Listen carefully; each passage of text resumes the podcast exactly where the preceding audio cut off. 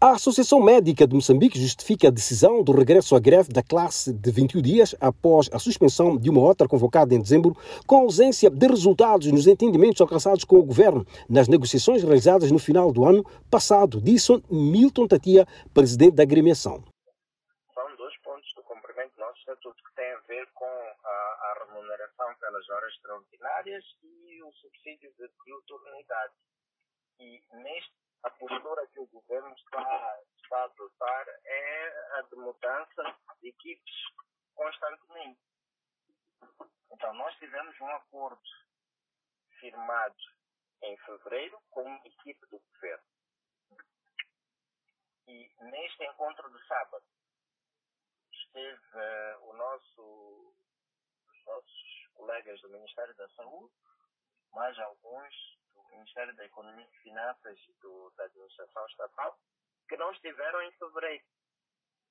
Os médicos garantem serviços mínimos, mesmo estando conscientes de que alguns hospitais já não estão a prover serviços de urgência em alguns períodos do dia. E já algumas semanas atrás, um ou dois meses, estes serviços de urgência já estão paralisados em alguns hospitais do país, como é o caso do Hospital Provincial da Matola. No Hospital Provincial da Matola, os médicos trabalham no serviço de urgências até uma certa hora e depois saem porque não estão a receber as horas prestam neste serviço. Para Jorge Matin, do Observatório da Saúde, essa greve vai ter um impacto nefasto para a população, que já vem se queixando dos maus serviços de saúde. Do meu ponto de vista, é que essa greve vai ser. Uh, esta é a segunda uh, greve neste período de negociação que a ação médica convoca. O impacto vai ser devastador, não é?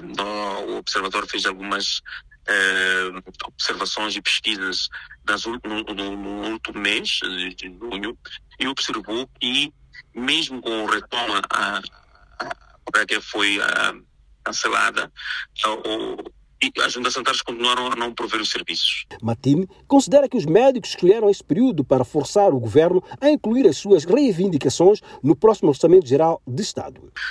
E é preciso ter em conta que nem que, que o Ministério da Saúde alguma das, das, das reivindicações, o Ministério não tem competências por si para resolver, terá que trabalhar em coordenação, por exemplo, com o Ministério da Administração Estatal, eh, que faz a, gestão da função pública, com o Ministério das Finanças, que faz a gestão orçamental. Então, é um processo também de coordenação interna, interministerial, que também está a levar bastante tempo.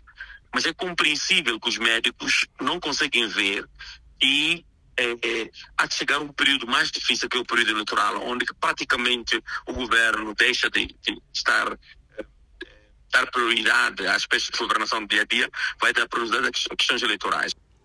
De Maputo, Alfredo Júnior para a Voz da América.